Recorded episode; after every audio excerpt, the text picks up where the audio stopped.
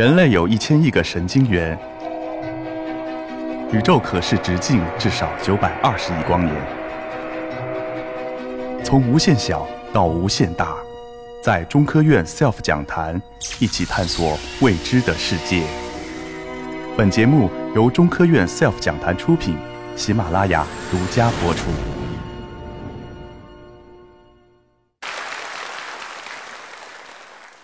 其实我今天想给大家介绍的呃一个工作，就是再生医学如何打造成一个人的 4S 店。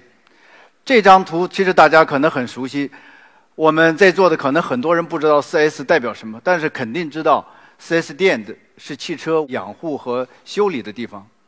其实一个好的汽车，如果要让它运行十年、二十年或更长的时间，需要进行养护，要不然的话就跟出租车一样，六年八年肯定报废。其实，在四年以前，我在央视的年度创新人物里面，呃，做了一个报告，讲的就是人其实跟汽车很相似，人体啊在运行过程中也需要养护，也需要修理，也需要器官有呃有些部件也需要置换。所以那个时候先开始，我就幻想，是不是应该有一个人的 4S 店？今天我想花十八分到二十分钟时间来介绍。我如何让一个梦想和幻想走到接近现实的这么一个规划？所以我希望能够大家到最后的讲演最后，对人的 4S 店有一个比较清晰的一个了解。那么再生医学是什么？这个图可能大家也网上能看得到，它讲的是低等的蝾螈四肢被去掉以后啊，两个月它能长出一模一样的四肢来。咱们人其实很难做到。其实人类的再生的梦想或者长生不老的梦想由来已久。这张幻灯片讲了几个故事，一个是古希腊里普罗米修斯的故事，还有一百多年以前的歌德里面浮士德的一些幻想，包括我们现代的电视剧，我看有叫做副本，也叫探变。这个故事里也有不不断的人体的这种机能的再生、创新、增强这种幻想。总而言之。人类这么多年历史来一直在幻想能永生、能再生，其实做不到，因为从进化小学教的角度来讲，咱们人体的器官组织的功能高度分化、高度精细，同时也丧失了再生的能力，或者是部分丧失了再生能力。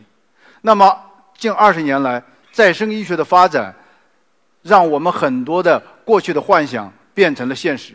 我们看看这张幻灯，左边有四张照片，讲的是一些著名的人物因为得了一种疾病，我们认为是医学界最难的疾病之一的，就是截瘫。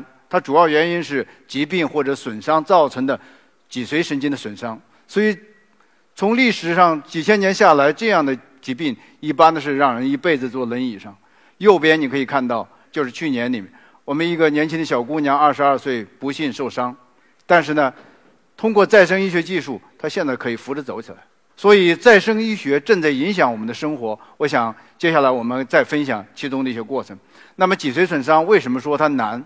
它是医学界的珠穆朗玛峰。我一直是说，因为它是真的非常难。三千七百年以来，大家都在梦想解决这个问题。到现在为止，脊髓损伤的治疗仅仅限于怎么样去训练这些病人，让他。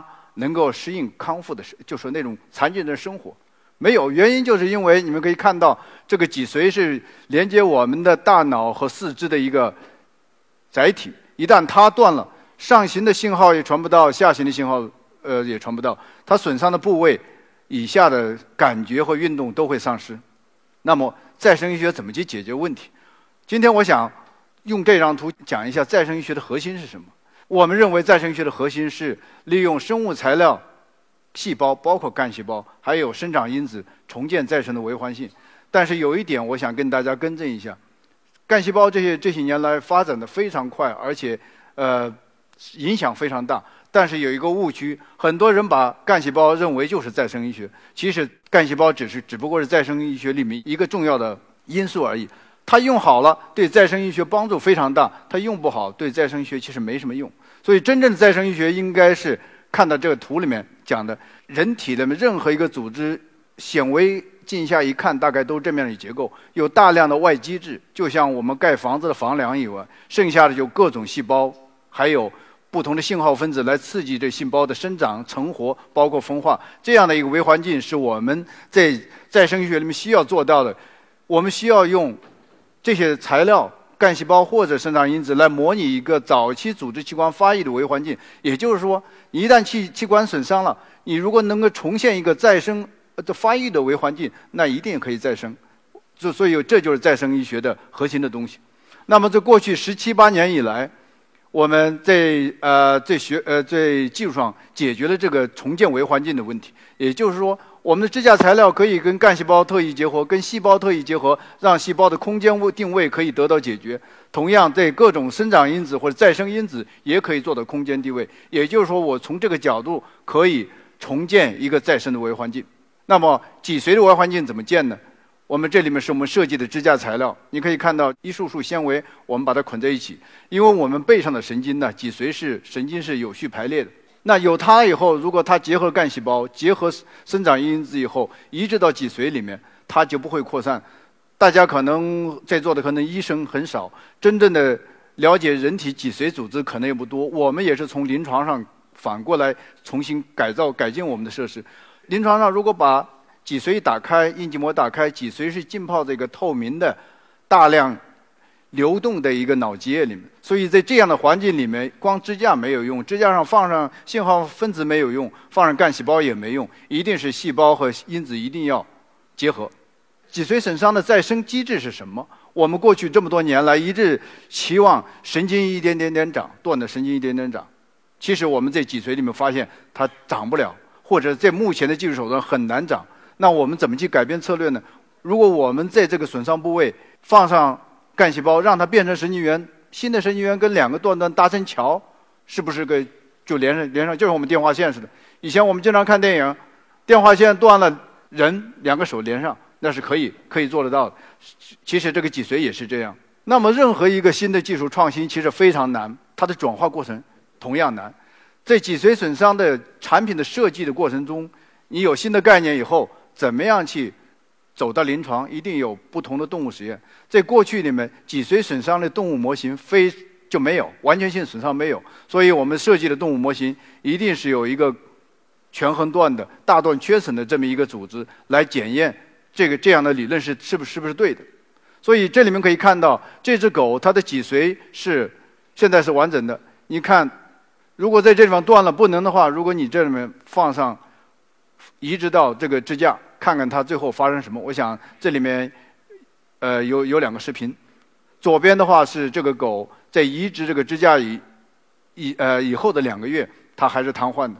那么它一到四个月以后，它可以重重新站起来。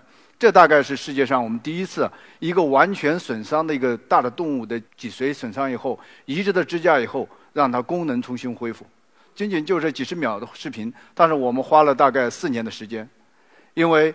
这个残疾的狗啊，实际上比残疾的人护理还要难，因为它不知道哪地方冷暖，也不知道哪地方，所以你需要护理它。这这只犬如果一旦有有褥疮的话，很快就感染死掉了。所以我们到现在为止，我们这些饲养的狗一直都不会死掉，就是因为我们很多的学生到夏天的时候还要陪着狗睡觉，因为要护理，要帮助它排尿排便。所以我是觉得科学研究大概。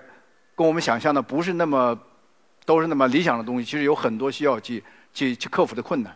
同样，在这个猴子这一段会困难。这里面讲的是猴子，如果它的背部有个五毫米的缺损以后，十二个月以后，你可以看到上面的猴子是没有修复，下面的猴子是修复，它可以站起来。但是其实它运动非常有限，因为这里有一张片子我没放进去，它的这个整个髋关节骨头都是融合在一起。这说明它的康复非常难，康复做得不好，因为猴子前臂啊非常强。你看，我们这是设计的特殊笼子，四周是抓不住的。